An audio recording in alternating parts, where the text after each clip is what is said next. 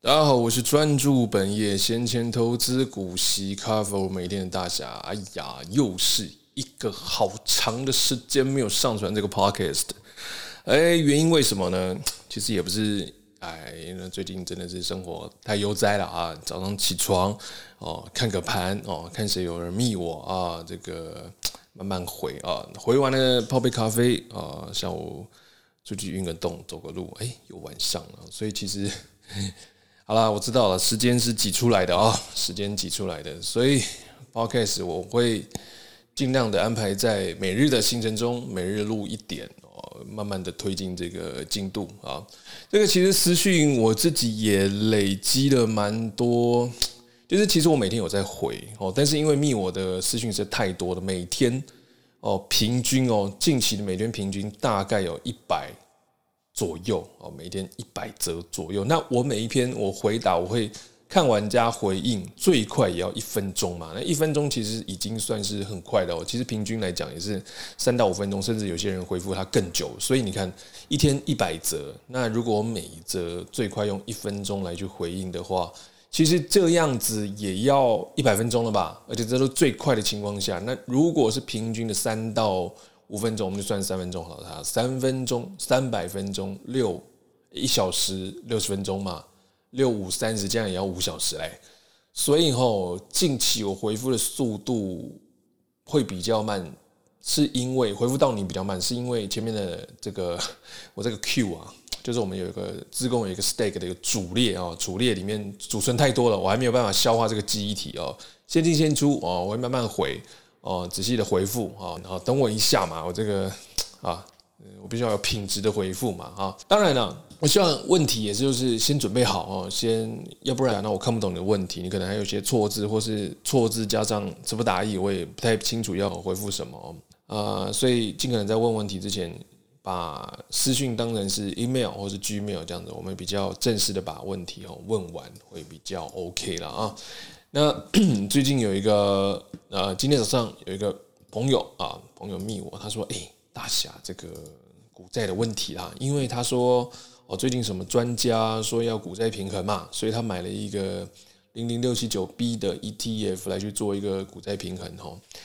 来这边要先讲一件事情，股债能不能平衡？股债能平衡，但是先决条件是什么？先决条件是你要对股，你要买的股要熟悉。”哦，你要对你买的债也要熟悉嘛，哦，对不对？要不然你买了一堆股票进来，你以为是分散风险，殊不知，如果你对这些股票的股性都不熟，甚至他做什么你都没办法长期的拿捏，哦，也没有办法深入的研究，其实你买进的叫做一篮子的风险，而不是叫做一篮子的分散风险哦，这是要注意的哦。那债也是一样，你要看这个债到底是怎么样。你你像我们买股票，我们买股票，我们股票的一个。一个一个年化报酬率，起码不能输大盘同期的年化报酬率嘛，这是最基本的，对不对？哦，那再是什么？你在你起码不要输同期的定存利率嘛？诶，定存利率至少要让你钱多哦。它是如果你不跟通膨比较的话，它算是一个稳赚不赔。但是因为它的利率太低了，所以其实它的实质购买力可能还是会被通膨吃掉。但是它至少钱会越变越多，这是你。至少股债你的债的部分是要买比定存还强的，而不要你债买了现在诶下跌的比很多股票还多，那债就是没有什么用的，对不对？而且我们我们看哦，这个美国十年期公债它殖利率持续下降，为什么？因为在低利的环境中嘛，买债券长期投资其实很难打败通膨啦，根本比定存还弱。所以在台湾这个独有环境，我们其实有两个类债券的东西比债券还强。第一个是中华电信。第二二四一二中华电信，第二个呢是什么？黄金地段的房地产，这两个在台湾这个独有环境，这两个真的是比债券还强哦。中华电信很多人从七十几块瞧不起，八十几块瞧不起，一百块也是瞧不起，瞧不起，瞧不起，到现在一百三了哦。那很多人做价价差，可能是七十块卖掉一百，呃七十块买进，一百块卖掉，这样赚三十块嘛。然后可能他还会等它跌回，那结果殊不知哦。被嘎到一百三，所以其实我们长期投资，我们要看的就是，哎，我们希望我们这笔资金能长期参与市场哦，不要中断了。就算了，你这档股票你先买 A 嘛，哦，你觉得 A A 它过涨了，你看到 B 的这档股票它还处于价值区，你把 A 换到 B，这样也是要长期投资哦。因为我们是长期把钱放在投资市场里面，所以这样是没有完全没有问题的哦。而且你的复利效果也在，因为只是 A 调整到 B，你中间完全没有任何抽出资金让资金 idle 闲置的时间嘛。对是不是？所以这笔钱只是换了一个标的，其实钱还在，它只是换了个长相而已哦，换了个股票代号而已，而且换了搞不好它涨幅的程度会更更强更大嘛。当然啦，不一定所有都是会变更强更大，这要考验着投资人对于这档股票的基本面，平常有没有在多做功课，也不是每档都是必赚的，对不对？因为每档不是必赚，可能你对这档股性不熟哦，基本面也不熟。不过以长期来看。哦，我们常常听一个一个故事嘛，什么什么股价就像小狗啊，基本面就像绳子哦，主人在走哦，主人在走，它基本面它的方向，那股价就上上下下嘛，它总有一天还是会趋近于基本面的，所以我们基本面要去看哦，看哪些公司长期都是良好哦，所以你就不用去担心什么升息和降息的问题，因为好的公司永远会帮你处理这些的问题，你就不用去担心了啊，市场有任何的风吹草动。好的公司都帮你处理，因为好的公司它本身也具有这个市场避险的一个功能在嘛，所以干嘛担心呢？啊，干嘛帮好企业担心呢？我们是股东，不是员工哦。整天算，我们整天算什么余放比呀？啊，还有什么什么覆盖率啊？哦，太复杂了。但我不是说算这些很复杂，我是说，哇，时间已经要拿去享乐旅游了哦，没时间去算这个嘛。我们股东交给企业来去处理就好了嘛。他如果处理不好，股价就会修理他们嘛，对不对？是不是？还有十大股东啊，十大股东如果他们的十大股东有政府的财政部，哇，那更好。他们如果绩效不好，修理他们第一个一定不是我们啊，一定是他既得利益者，政府第一个就跳出来修理他了。所以，我们哈长期股东就笑看行情就好了，慢慢买，能用多少现钱就慢慢买，那其他的杂事交给公司的经营者去烦恼嘛，这就是。在那个我们书本里面写的一个正确的投资心态啦，所以你看，我们网络上看到很多梗图嘛，对不对？那个主力每天都在吃牛排哦，喝咖啡，然后结果结果散户就是怎么样，每天都在算公司那些有的没有的数据，好累哦哦。我们抓紧一个趋势啊，长期投资投资这个好的企业就好了哦。关键者嘛，领导人哦，才是这间的公司最主要的关键嘛。因为领导人的素质好哦，还有十大股东，如果他有力、强而有力的十大股东，我跟你讲。这间公司还是会起死回生的哦，或是说它原本就是好的体质，那只是遇到市场上有些的震荡哦，或是下跌，或是市场的一些风险，不要担心，只要是十大股东够力，或是公司的领导团队够力，我跟你讲，照样照样他们会起死回生哦，获利扭转哦，引擎发动，呃，卜学亮那首歌啊，哦，引擎发动，好。来，我们来看哈，刚刚讲到那个零零六七九 B 哦，它我们如果算定期定额报酬率的话，我们开始扣款日从二零一七年的一月十一号开始哦，直到现在哦，我们算到现在，算到二零二二年的四月嘛，四月二十二号左右，OK。那每月扣款日我们选一号，可以吧？每次扣款金额我们选一万块台币。那鼓励在投资的情况下，手续费买卖均收的情况下来来看，哎，哎呀。这个投资金额嘛，从二零一七年到现在，吼，总共累计投资的金额是六十三万。那总手续其实手续费小钱嘛，你已经投资六十几万，手续费支出顶多才一千多块哦，这个可以视为不计了嘛。所以总投资成本我们就算六十三万，那资产的终值居然变成五十七万点九哦，就是五十七万左右的意思啊。所以你们看到，诶，你投入六十三万，结果资产终值变成五十七万，那是不是我们的损益金额是负的啊？没有赚钱，你投资公债，你你居然还输，还还输了定存利率，那这样子有投跟没投一样嘛？总报酬率是负八趴，年化报酬是负一点六三趴，哇！你不仅被通膨吃掉，还被什么？还被这 这个投资年化报酬率下降给吃掉哦，吃掉两份通膨哦，比一般一般人还要强。如果同样的钱去投资哦，这个中华电信早赚了嘛。同样同期的中华电信可能已经涨了，涨幅已经蛮大了哦。我们不要，我们不要用这种感觉的，我们来实际来算一下。来，二零一七年二月到二零二二年，大略算一下哦。那时候中华电信是一百块左右，那到现在就一百三了。如果我们不算任何的哦，什么股息再投资，我们就单纯看。我们如果算股息再投资，这个报酬率更多，那我们就单纯看这个涨幅，就用一百三了哦。这个去掉小数小数点跟去掉尾数嘛，一百三哦，跟跟跟一一百块嘛，那时候二零一七年二月左右，大概在中华电信在一百块左右，我们就算它一百零五块好不好啊？除以一百零五，一一三零除以一百零五，哎，这样子也是有二十三趴哎。对不对？是不是比同期的零零六七九 B 还强？所以投资不是名词嘛？什么股债平衡那个名词见多了，投资根本不是名词，投资是钞票。你要的是做这个方式，你要有钞票拿进来哦，不是坚守这个名词。OK，哦，这个名词只只是可能拿来卖书用比较好用，但是实际上我们还是要看钞票。你用这个方式去投资，你能不能获得钞票哦？啊，事实上证明是你刚说嘛，股债平衡，你选了零零六七九 B 哦，可见是不行哦。啊，这个报酬率远输给台湾的这个什么黄金地段的房地房地产啊，跟那个中华电信哦，这两个哦。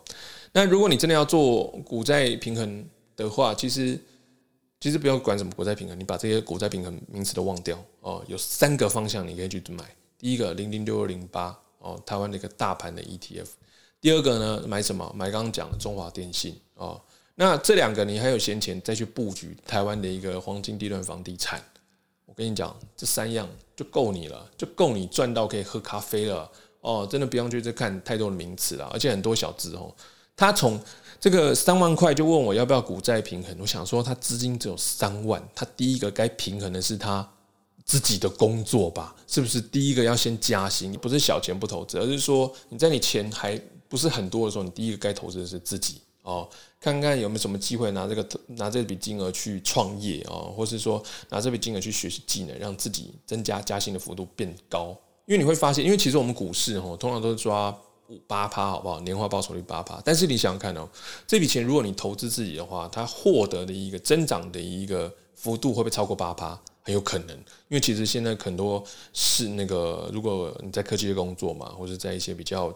呃，人才济济的大企业工作，其实它加薪幅度超过八趴的，所以这样投资自己是不是最好的报酬？是吗？只是自己可能还是要花钱花时间上班，所以你会觉得啊，花时间上班好累哦。我跟你讲，这是必经过程哦，毕竟花钱上班累积资金，这是必经过程，这是一定要去付出的哦。那我们还是回头讲，就说这笔金额其实不要管什么股债平衡这些名词，我们只要看这笔金额现在放在哪里，你获得的一个回报比较大，这才是你要去做的嘛。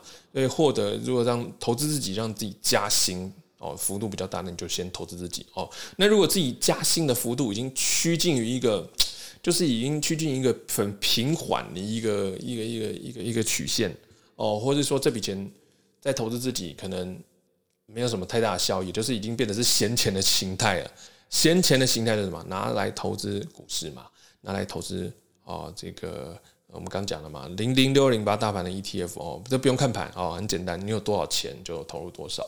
那也不要问说零零六二零八它价值区在哪。我跟你讲哦，在台湾，你只要在台湾这个环境哦，台湾只要永远维持这个资本主义哦，这个。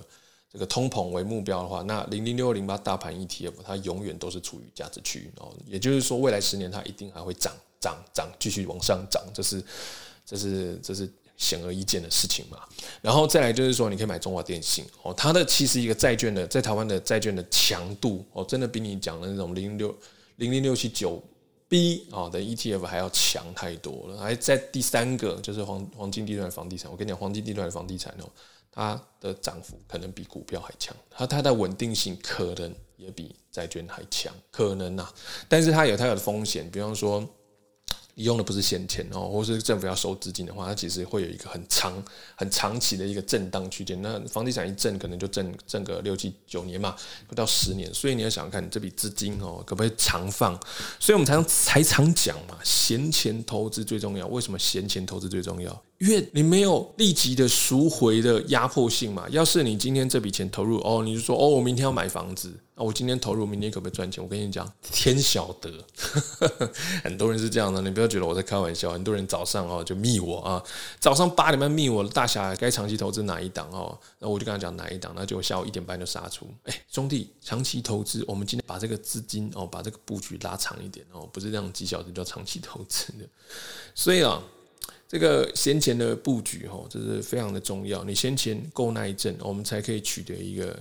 完整的一个市场报酬嘛，这就是先前投资的关键啊！我最近也收到很多的讯息，我真的是 有时候大家会会比较累一点的，比方说，哎，大侠你怎么没有买台气银哦，高雄银？台中银为什么呢？为什么呢？哎，我跟你讲为什么。我上次买富邦金的时候，有人问我为什么不买永丰金啊？我上次买永丰金的时候，有人为啥我不买第一金？哦，我上次买第一金的时候，有人问我为啥不买开发金？以此类推啦。台湾股票这么多，我是怎么可能买完啊？就是单纯今天没有买，就这么简单啊。那我没有买它，不代表不看好它。哦，顶多就是我对它的股性不熟，要不然就是现在的资金闲钱哦不够顾到那一档嘛，不够顾到那，因为其实我每一次在做布局的时候，我都会有先预先准备，就是说，哎，这档股票它可能会下跌到一年哦，一年以上的准备，所以我必须要有完整的一年的现金流才去投资它嘛，所以每一档股票我在承接的时候都会拨给他至少呃至少有呃几桶金哦来去做。来去做预备，承接它下跌，因为我常用的就是一百零九页的布局方式嘛。这其实一百零九页布局方式，它的观念非常简单，就是呢，我们买到股息的那一天。哦，从今天到领到股息的那一天，如果它每天都下跌，你都要每天能够买进。哦，然后领到股息呢，继续买。哦，用这种最起码这个最保险的一个方式来做资金布局，你心态上会比较平稳，会比较安稳。可以去处之泰然哦，看任何的震荡行情，你知道，把心情处理好才是长期投资的关键。很多人会赔钱，其实关键就在于，关键他的心态不耐震。你说这是不是信仰呢？这个好像也有点先偏向信仰，因为我们信仰认为，哎，这个股市就是长期走多头，然后但是我们的信仰又根据我们的理论支持，我们才可以比较容易长期取得报酬嘛。因为我们的关键就在于。只要是台湾哦，你自己想想看，台湾到底有哪一个候选人，他上台前的政见，所以告诉你哦，我要把房价打趴，哦，我要把股市打趴，你告诉我有没有？没有嘛？好，我们再来看美国这个资本主义，他到底有哪一个候选人，他上上场的时候会跟你讲，哦，我要把股市打趴，哦，我要把什么房价打趴？虽然他可能像像拜登，他可能大家会疑测他，他可能是会比较呃，他上上任的时候，他股市可能会会比较。回收嘛，对不对？可能会回收一些富人资金，也许哦，这是短期的现象。但是长期，如果他看到民意不支持他哦，因为没办法要选举嘛哦，那如果他让大大部分人都亏钱的话，我跟你讲，他也会怎么样？他也会做出一个妥协的方案。所以其实不是有一个观念哦，其实不是什么通膨不通膨，美国在不在意通膨不通膨这件事情哦，是说因为通膨会影响选票哦，他们才会去在意。要是这件事情不会影响选票哦，不会影响他们的执政哦，他们为什么要在意？哦，这个就是资本主义，资本主义的国家，而且呢，通膨两趴，我想想看哦，通膨你太多不行嘛，太少也不行，为什么太少不行？来，原因很简单，第一个你想要通膨是什么？通膨意思就是说它明天会变更贵，对不对？通膨明天会，比方说你知道这个东西它下周会变更贵，它明天会变更贵，你今天会不会想买？第一个就促成我们的什么购物的欲望，对吧？啊，第二个呢，就是说，哎，如果东西会变更贵，你敢贸然退休吗？不敢嘛，对不对？我们会继续的工作，直到呃，直到 直到真的够钱为止，要不然就是失去工作到到到过世的那一天嘛。这个就是维持社会的一个经济力的基础。这个 虽然讲起来 好像惨无人道，但是这就是事实哦。从宋朝以来到现在啊，已经多少年的历史。都是如此哦，何况美国呢？哦，几百年以上都是如此的。那以前哈，我们是用鞭子啊，是用奴役人民，现在可能是用什么资本嘛？资本主义哈，还有教育程度，还有医疗程度哈。所以我希望大家赶快看清楚这个环节哦。在这个资本主义下，我们能取得一个比较优秀的一个报酬哦，也不是在讲什么危言耸听的话了，只是啊，事实就真的是如此哦。那我们再看，我们刚刚讲到通膨嘛，那如果现在通缩，通缩的情况怎么样？诶，明天东西会变便宜哦，下周会更便宜，请问一下，你想买吗？你不想买嘛，对不对？一定会等到它变更便宜的时候才买，这就是通缩。所以你看，你不想买的话，哇，怎么办？社会经济造成停滞，一张钞票流动的速度变慢了。怎么办？经济就下滑了嘛。所以通缩的情况怎么会长久见于资本主义国家呢？啊，再来就是说，如果通缩的情况，哎哎，你知道通缩了，未来十年都是通缩的情况哦，哦，未来二十年也是通缩的情况，等于是什么？等于是你现在的钱你现在的钱以后会变更值钱，所以我先存够了，我就想着，哎，我现在存够了，然后我明年的钱也够花的，哎，那我就退休了。所以通缩会怎么样？通缩会促使人家不想工作，会促使人民不想买东西。但是通膨又反过来，它会促使你想要工作的一个动力哦，因为我们为了加薪去加薪的幅度强过于这个通膨的环境嘛哦，再来就是我们有购物的欲望哦，这就是利用人性哦。那这个世界也没什么哦，这个也没什么太多的理论哦，这个你要知道哦，说的数学都是数学，但股市不是数学，股市也不是表格哦，它在危急的时候你会发现哦。它在震荡恐慌的时候，它是什么线都会破的。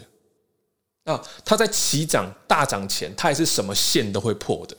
所以有没有发现，如果你一直看线来去做长期的趋势的话，很容易错过起涨点，也很容易哦，这个这个错过这个也很容易就是不小心把股票卖在低档哦。这个我们常看的嘛，零零五零。呃，零零五零、零零六二零八这种大盘 ETF，有人会做技术线型的进出。呃，技术线型的进出，你说 KD 二十八十，我跟你讲这 OK 啦。但是你会发现哈，它长期下来赚的不如我长期持有还来得多哦。但是我并没有否定这个 KD 二十八十，它的确可以哦，这个这个还是可以赚小钱了哦。它在盘整的区间可以赚小钱，但是它的符合的属性是不一样的。它符合什么人呢？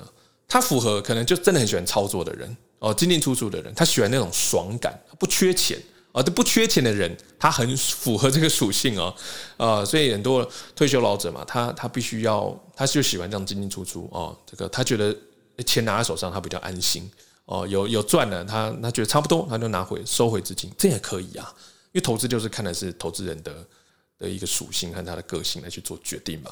但如果你是小资族哦，你根本还没有要用到。这个在股票里，这这这笔钱，你可能要存到十年之后去买房，那你就长期的持有，不要去搞那种 KD 二十八十的进进出出哦，这样可能会让小资族或是还在工作的人比较少赚。所以我们发现，我跟我刚刚讲两个的方式都是我都是 OK 的，但是你要看你自己的状态哦，来去选择哪一个比较适合你哦。这个你喜欢进进出出哦，这个没有关系哦，进进出出比较有爽感，那你当然适合 KD 二十八十就是进出啊。那如果你觉得哎，我要靠这套策略哦，长期持有、长期布局哦，那个买房哦，做个十年期、二是二十年期的长期投资，你就放在里面，好不好？就是两个都行，看你自己的属性哦，没有谁好哦，谁不好啊？OK。还有最近就是其实也蛮多人都问啊，哎，大侠哦，这个请问某档股票还有继续买吗？他某档股票套牢的哦，那其实我很想问你啊，一件事情，你在做布局的时候，你有没有想过，你布局的时候有按照一百零九页的资金布局方式吗？哦，大多数回答都没有。哦，那如果没有的话，那你要问我什么呢？就是说这档股票哦，这档的绩优股，它来到一个价值区了哦，它在它的它股价来到它的价值，就是它基本面以下，比方说它基本面可能是六十块。可是它现在跌到被外资砍到四十几块了，所以现在是不是它的一个价值区？是嘛？我用我们的判断方法是嘛？它来到它的基本面哦，基本面以下好便宜了，可以做布局。但是问题是你一下子，因为你知道外资还在杀，外资杀到什么时候不知道，外资可能会杀一年，像当年的金控股嘛，杀了多久？然后后来又不是大涨，它杀了二十六块。就我们那时候赵梦金，我们很多人嘛，哦，买了几百张下去哦。其实我自己买，那时候也是在二十几块的时候布局好了六百张，这全部的对账单都在网络上就可以看到哦。那外资杀了多久？外资杀了好几好一阵子哦，我记得有一一年吧，一年多。结果呢，外资回补的时候，哇，如洪水般直接给你补到四十五块。所以你有发现？我们做布局，我们要用长年来去看来做布局，你不可能说哦，你今天买两张，明天就起涨哦。你用这种观念呢，很容易追高杀低。所以我还是建议你在布局的时候多参考一百零九页的资金布局方式。你用我的方式来去做布局，然后可能用呃，可能就是看我平常有买哪些档绩优股，你去做参考。我跟你讲，长期投资下来，诶，这个不好意思讲，百分之百哦都有赚钱啊，百分之九十九点九九帕以上的人。那是不是都有赚钱？哦，都有嘛，对不对？你长期的按照跟我一起来去做资金上的规划和布局，长期来讲都是赚钱。我敢讲出来就是保证嘛，因为很多人也会密我说啊，大侠这个这几年真的是哦，好险前几年有做先做布局。我们发现我们都是用好几年来去做布局哦，不是今天布局明天买哦，没有啦，很少，我们很少会这么做啦，除非像是一些电子股哈，电子股它的一个股性，哎，我们来知道了哈，它的一个技术性低档，我们进出一次哈，这个赚个小钱哦，这个去吃牛排哦，这么开心就好了，这其实。呃，也没有说很建议啦哦。有时候我们会这么做，那会会做给你看。我们也是会会做一些小钱的这样进出，但是钱太小了，可能就是吃一顿牛排就没了，所以就是无聊。这种就只是无聊而已，不像这个这个无聊。所以我没有说很推荐这种方式，因为我们绩效比较长、比较强的都是那种长期的布局，那种长期布局绩效才真的强哦。这个赚的 这个几桶金是是算少了啦，然后这个赚了十桶金以上算是正常哦。当然还是要看你资金布局有多少，但是我这边要讲啊，这个很多人会很在乎投资报酬率，我跟你讲这是对的没有错，但是重点是什么？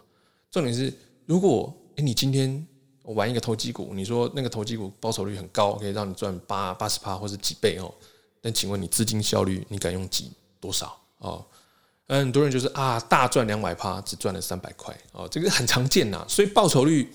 你还是要去拿捏，在你可控的报酬率的情况下，我们加大我们资金使用量，这才是比较恰当的一个做法。要不然报酬率太高，你资金使用效率极低，那也没有用啊。因为比方说我们去买房子嘛，你买车，请问你买车你会跟人家讲说哦，你的报酬率多少嘛？不会嘛，只会告诉你你有多少钱，对不对？所以是不是钞票才是重点？你用这套方式能赚进多少钞票才是重点，跟报酬率 完全无关。OK，钞票唯一至上哦。没办法，资本主义嘛，什么都跟你讲钞票啊，是不是？我在外面买房买车，哪一个不跟你讲钞票？你赚了几百趴，只赚几百趴根本不是重点啊，只是你赚了几百趴有没有购买车？没赚了几百趴，只有赚了五六百块，那也是白搭哦，也是没有用的事情啊。所以钞票至上，获利至上，就是在这个你的策略里面，我们如何提高我们资金使用效率哦，才比较恰当吧？哈。有些网友他问哦，比方说他拜读我一则贴文嘛，他看到我一则贴文哦，看到我怎么样回复网友哦，他说：“哎，千万不要觉得涨太快对你有好处，因为涨太快，薪资跟不上资产涨幅嘛，反倒会害惨了新进投资人的资产累积。”他说：“哎，这是什么意思？”哎，很简单，非常简单的意思。第一个，我问你问题，你会在？有世界上有没有任何人会在自己还没有存到足够买房的资金前，希望房价一直涨？来，没有嘛？对不对？我自己都还没有买，你怎么一直涨？哦，我今年存一百啊，房价存房价涨了两百，这样子存钱速度永远跟不上房价嘛？有人会喜欢吗？所以有人会喜欢房价涨吗？有嘛？那种人就什么？他已经买房的人，对不对？买房的人他会喜欢房价涨哦，买房的人想要卖房的人他也会喜欢房价涨，但是还在存、还在准备房、还要准备买进房价的人，当然不希望房价涨，是吧？换另外一个问题来说，那你还没有足存到足够退休 cover 退休的资金钱，那你怎么会希望股价一直涨呢？了解这个意思了吧？所以哈，我们长期投资就是要看，诶，适当的跌哦，这个资产价格适当跌，有助于我们长期投资的成长哦。非常有助于哦，非常有助于我们长期投资的资产累积哦，这是非常棒的一件事情。像兆丰金，它现在已经四十四十多块了嘛，四十一、四十二块，现在正在涨到四十五块。你就想，哎，早知道我当年二十几块的时候都多买几张啊！零零五零现在涨了一百三十多、一百二十多了，前几年它还在六七十块呢。所以涨这么快，对于还没有退休的人来说，真的有好处吗？资产累积的速度真的有变快吗？想一想，没有嘛，对不对？我们当然希望就是说，在我们的工作期间，比方说我们的工作期间可能二三十年，然后在这个二三十年间，最好股市不要涨太多。我们买出一个微笑曲线，在底部买，然后退休的时候它才涨嘛，这是正常的心态，对不对？这这个心态才算 OK。不要说哦，我今天买了，我希望我买第一张，明天就开始涨。哎，兄弟，你还没有退休呢，你的薪资跟得上资产涨幅的速度吗？你才买一张，明天就涨，这样真的有助于你累积资产速度吗？没有嘛，对不对？你要思考清楚哦。这个不要以为涨就是对你来讲是好事，但是我想这点好像还是很多人没有办法去理解。但是我希望啊，你这段话听完之后呢，你多多的内化哦，多多的思考，OK 哦，你就会知道，诶，适当的跌，我们在它具具有还在就这档股票嘛，或是这个指数在它的一个便宜的时候，就在它的价值区，我们多买进，不要涨太快。好的资产不要涨太快，才有助于我们累积这个整体的本身的资金嘛，本身的资产的一个幅度吼。因为因为我们书上我的书里面有教怎么去做这个基本面啊的推算，甚至有教一些合理价的一个推算。那很多人说，哎，某档股票它可能会到多少钱？那他就来密我，那怎么还没有到？来，我一个跟跟你讲吼，我们算这一档的合理价，它不一定会今年会到哦，它是一个市场的认同度，你要等市场认同度到的时候，它才会市场才会把它价格推上去嘛。所以反过来说，如果它的基本面持续上升，那这个价格迟早会到哦。那反倒我们还可以利用它。还没有还在价值区的时候，慢慢做布局，你布局个一两年都没有问题。像当年兆丰金，其实我在二零二零年哦，我开始布局兆丰金是在二零一七年、二零一八年，那时候兆丰金好便宜啊！美中贸易战哦，美中贸易战每天跟我说啊，兆丰金二十二块、二十三块，好贵了啊，贵到现在还是在说很贵。好，OK，那我们在二零，我在二零二零年的时候，因为那一年呃，这个因为因为 QE 的时间嘛啊。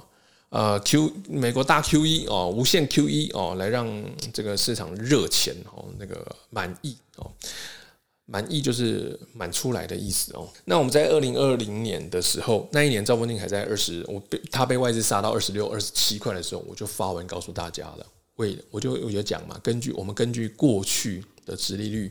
我们根据过去的的一些的市场的情况、货币的情况，去推断未来的未来的这个这档兆丰金，或是以银行金控为主的这几档哦，银行为主体的这几档金控呢，它未来的现价殖利率会推进四趴，甚至是以下，就是到三趴，会逼近这个。那时候市场有没有人讲？没有啊，我讲了，我也布局，有跟着一起投资的，现在都是笑起来的哈。这就是什么？看基本面，还要看一些的素材，我们来决定长期投资的一个趋势。那二零二零年有那时候推断出兆丰金，它未来会到会有会具有四十块以上的潜力。哦，我记得那时候讲了，还被很多人笑哦，合起来公干啊，大侠都在胡乱。现在有没有胡乱？没有嘛，没有嘛。你可是问题是要两年之后，二零二二年才到。那有没有好事？当然有好事啊，我们可以利用这这两年的时间来去慢慢做布局嘛。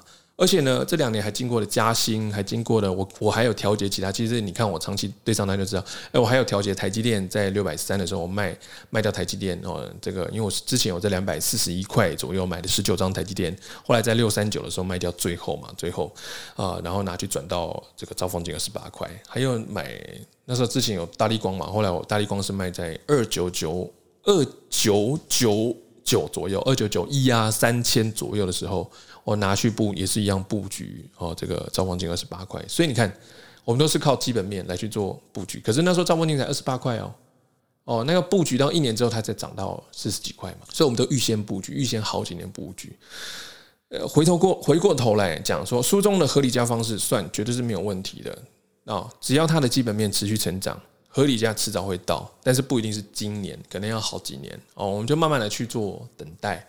哦，等待就可以了哦。那你等待的期间，你就拿闲钱出去买嘛，然后买到最后它就涨了，就这么简单了。所以看基本面是何其的重要哈，非常的重要。然后第二个就是用耐心，所以专注本业，闲钱投资这八个字永远最好用，你就不用整天想要我进进出出哦，而且整天进进出出，你还会干扰你的生活的节奏，上班的节奏，上班的时候还要挤厕所，哎，累死了啊！嗯，今天来看到这个开发金嘛，啊，没有配息公告一块钱呢。来，我教你怎么去计算。那简单的做计算，目前这一个价格哦，还有那么做买进。来，我们来看近三年的出题前的现金殖利率。好，来怎么算呢？我们看二零二零年哦，二零二零年就是去年，哎。今哎，我看一下，今年是哦，二零二二年的去年发的哦，去年发的股息是二零二零年的获利嘛，呃，现金股息是零点五五哦，我们是算它的除息前的殖利率大概是在三点八九哦，那二零一九年他发的股息是在二零二零年拿到哈，那现金股利呢是零点六，它的殖利率是在六点三十八，可能因为二零二零年它那一年比较多的震荡，所以它的一个。因为因为我们知道嘛，股息除以股价就是殖利率，所以股价如果低的话，它的股息是一样的话，那它殖利率可能会上升。因为二零二零年那年就是比较多的震荡嘛，我们知道疫情影响的那一年吼，所以它的现价就是它除息前的现价殖利率比较高一点。我们怎么算呢？就是看它除息前的收盘价哦。收盘价是多少？然后呢，用股息除以它收盘价，大概就知道，哎，除息前它的一个殖利率是多少哦。然后二零一八年呢赚的钱嘛，我们二零一九年发，它现金股息是零点三块哦，殖利率是三点一六哦。那我们大致上把这三年的除息前现在殖利率做一个平均计算，得到四点四三趴哦，四点四三趴。所以你看哦，它今年发的股息是一块钱。其实你用一一一块，呃，其实你用一块去除以四点四三趴，大致上就能出估哦多少钱以内买算划算嘛？哦，其实算完你就觉得，哎，现在这个价格还算蛮便宜的吼，而且现呃，而且我们很多人就是在有人是在呃七八九块钱就买，那有人是在十开头就买哦。其实我们每个人的现价值率，或是我说我们的那个呃，其实我们每一个人的成本值利率都。蛮高的吼，不低吼，都其实很多大家都已经有六七趴了吼。那就算是现在十八块买，哎，我们就就来算嘛，就在明年涨到十九，好，一除以十九嘛，一块除以十九，大概就是五点二趴，你也有五趴，殖利率有五趴，也算 OK 啦。哦，那当然这种算法吼是比较建立在这个金控的基本面，它要能持续的上升哦。只要它的持续基本面持续上升，因为我们知道啊，金控的股价跟什么有关？跟股息有关啊。股息跟什么有关？跟你的基本面 EPS 什么上升嘛？还有跟什么？跟你的盈余分配率有有关嘛？还有第三点是跟市场认同度，它的殖利率要到多少？像有些金控市场认同它只有五趴，有些金控已经认同它是三点九趴和四趴，像兆丰金嘛，所以它的股价就往前推。所以我们用这种方式去反推它的股价，你已经得到哦一个。很明确的一个讯息哦，得到这个明确讯息的话，那我们就进场买进嘛，我们就在它合理价做进场买进了。所以其实金控的一个价值区间非常好估算，就是看它的目前的这个基本面有没有上升，EPS 什么上升，有没有持续的上升。第一点哈，第二点，只要它有持续上升，然后呢，它的一个现价的一个殖利率是。高于哦平均呃近三年的平均，那就代表说现在的股价还算便宜嘛，而且它基本面有上升，所以你的预期股息呢，明明年发的股息也容易上升嘛，因为它有持续在成长，对不对？那不管是预期的和今年的都能够上升，那这档股票就是在价值区，就这么简单的做计算哦，已经告诉你们了哦，怎么去。预估吼，那如果你还不会预估的话，你看我对账单就可以大概知道大家的思考逻辑是什么哦。当然，这种算法哈是建立在这个金控的基本面要持续上升，那只要它继续上升，当然合理值的上限啊，上限的股价价格也会持续突破。除了股价会持续突破，还有什么？股息也会持续的成长哦。所以哈。我们这种投资，不管呢息我们要，而市值成长，就是我们持有这张股票的市值成长，我们也要双赢嘛，对不对？以前呃，像元大金，以前股价多少啊？十几块，现在都二三二十几喽。然后股息也持续上升，当然当然是近几个月啦，它因为就是交易量大减嘛，所以它营收有受到影响。我们也可以反也可以看到，的确 EPS 受到影响，所以呢。它这个明年发的股息可能会降低，会比较少，那所以它的股价也稍微在一个盘整和下跌一个区间。哦，像这种股票，我们就可以先怎么样？如果你早期买，你就算了哦，那没有关系，就不用调整，因为你可能个人持有成本值率很低。那如果是近期才要进场的话，我们可以先把资金买在什么比较有潜力的股票上吗。哦，比较有潜力，潜力不是涨哦。你不要看到最近那种金控股以银行为主体哦，狂涨，那就叫有潜力，不是哦，绝对不是，不是看到涨才叫有潜力，是看到它跌，然后呢，可是它基本面又持续上升，这个才是有潜力的股票。为什么？让你买便宜嘛？谁会喜欢在你还没有买到足够的张数之前，它就一直涨呢？所以不要那么喜欢涨，OK？要喜欢适当的跌，因为适当的跌才有助于我们怎么样累积资产去抗通膨嘛。因为你在市场还看不懂这场金控之前，哦，可能外资看不起这场金控，或是说外资它因为有啊有事情要先把资金撤回家，那它撤回家的时候怎么样？很多基本面好的金控，不管是金控还是其他绩优股啊，它的价值区都浮现。那这时候我们经常减就好了，哦，是不是？像开发金被可能被砍到十，像像之前不是在二十块左右，然后后来被砍回十七、十六嘛，这个其实有稍微幅度回档的幅度，我们就看了，哎，我们就可以进场做加码哦。那当然很多人没有办法去，就去啊怎么样去度过这个股市下跌的这个区间。像前阵子那个俄乌事件嘛，俄乌事件股市下跌哦，开发金下跌，富邦金有下跌，富邦富邦金我记得它还跌回七十块左右，对不对？哦，七十块左右，对，七十块左右。那时候大家有买嘛？我买完还抛对账单。可是通常我们在这时候做进场布局哦，很容易都就是会惹来一些乡民呃酸民呐。那酸民不要在意哦，这个给他酸一下也没有关系。哦，开发金十六块，那个前阵子俄乌事件回档，大家也在十六块左右也一直买嘛。你可以看到对账单嘛，对账单就如此。当然，我们在这种恐慌的时候进场买进最多哦，会有最多的酸民。那不没有关系哦，你去跟酸民呃这个 PK，嘴巴上论输赢是不会跟不是不会让你赚钱的啦，无所谓哦，无所谓。我们第一个，我们懂这个股票价值怎么算哦，我们在利用这个下跌区间、震荡区间去做买进。这样长久来对你来说，对投资人来说都是非常轻松的一件事情哦。啊，如果你觉得不轻松，你可以看一百零九页资金控管方式哦。然后要买什么呢？你可以看看我每天哦上传的这个对账单哦。其实就很简单啊，我们就是开盘的时候看一看嘛哦，看一看，然后看有什么东西要做调整哦。什么叫调整？就是有些股票它今天可能过涨了。哦，它涨到它基本面以上很多，然后这时候呢，我们看到，诶，有些股票它可能又被市场杀到这个价值区，所以是不是这样？我是，所以，所以是不是我们就可以把一些基本面过涨的张数调节去在价值区的？这样可能我某档股票不是讲不是讲兆丰金，是某档的金控股可能有一百张哦，一百张哦，一百一十多张，但是因为前阵它过涨了，所以我就稍微调节个二十张去。二十仓的金额哦，收回资金，我们再买买一个价值区哦，这样一来一回，我去调节，不代表说我看不看好这档金控，我只是一百多张调节个几张而已。外资常常也这么做啊，哦，不仅外资嘛，那种股债的基金啊，还有我们的 ETF 也常这么做，我们就看基本面去做调节哦，把那个涨过头的。调节收回资金去买那个还在价值区的齁，这样长久下来投资，你会发现，哎，原来投资就是这么轻松，不用每天什么看涨说涨，看跌就跌哦，也不用说哦，因为看涨就是因为它股价涨我们才撤出，不用哦，我们还是要看基本面哦，是它基本面过涨，不是看它涨就要撤出哦，这是重要的一件事情哦，你不要乱卖，否则卖完它就起涨了。像我看那个盘子，我刚刚今天看嘛，那个开发金哇。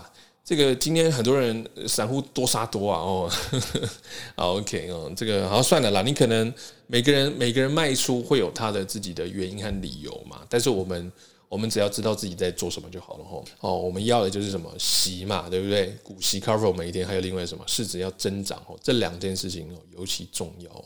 因为我们当然喜欢资产，除了要孳息以外，它是还有什么样？它的孳息要成长啦，就是它的股息要成长啦。可是。往往吼，就是就是这档股票基本面好吼，然后它的孳息会成长，市场也会买它了，也会把它的股价给买高了。所以吼，基本面成长才是关键，第一个关键，基本面有成长，第二个什么，它的息才会相对应的比较有潜力型的发展嘛。那这两个有了之后呢，第三个它的市值成长的，因为市场看好它，所以又买它，把它价格推高吼。所以这三件事情哦，都是环环相扣的吼。一定要先注意什么？基本面要成长哦，不要太在乎股价，股价这是最后哈，最后市场给它的认同度哈。所以其实我们投资法就差不多这样就好了。其实没有说你你看大侠平常啊，我们我们其实在这个投资市场上赚了不少钱，那我们用的方法是不是用非常高深莫测的？我跟你讲，没有哦，几乎都没有。为什么呢？我们根本没有花很多时间在跟你讲说这家公司的细节怎么算哦，还把它财报一项一项列出来。我跟你讲哦，没有时间呐，对不对？我们花了很多时间在股票上，这个这个我还是比较喜欢过人生的啦。为什么？因为这些细节，比方说覆盖率哦、呆账，还有什么 ROA 什么什么什么一大堆有的没有的数据，我跟你讲，这些细节交给公司去烦恼就好了啦。哦，他只要财报做不好，他只要 EPS 下降，就公司营收下降，我跟你讲，自然也会有人定他们就对了。所以定他们的交给别人哦，那个烦恼市场的任何的营收烦恼交给公司高层去烦恼哦，就非常的轻松。所以我们只要看，我们投资金控很简单，只要看两件事情，就是它 EPS 和它的营收有没有持续上升哦。这两件事情只要它有持续上升，有持续上升，你就轻松做投资，其他时间你就坐等分红就好了。真的没事，就是也不要一直看股票哦，把什么各项公司各项数据算得太精。记得我常讲的一件事情，咱们是股东。不是员工。哦，算哦，算的精算，这种交给员工去处理就好了。我们是股东哎，开玩笑，我们早上就稍微，你看像大家早上稍微看一个盘势哦。早上九点嘛，我家那只猫叫 Cover 哦，我跟你讲，它是开盘猫，它固定九点就喵喵叫，把我叫起来啊，叫起来看盘哦，啊，起来看盘啊，看一看，我就刚刚说的嘛，看有没有调整，没有调整啊，就睡觉哦，继续睡睡睡回笼觉，然后呢起来就稍微看一下盘，可是这时候我们就大概会吃跟老婆嘛，我们就吃早午餐，然后吃完早午餐喝咖啡，可能下午出去哦散个步哦，健健健身一下嘛，重训一下嘛，然后诶、回到家。诶，奇怪，又好像晚上了，看看书，跟网友聊聊天，一天又过了吼。所以这种方式哦，投资方式就是跟跟着大侠做哦，那个到处吃吃喝喝啊，聊聊天哦，喝咖啡，你看人生多愉快，你说是吧？啊，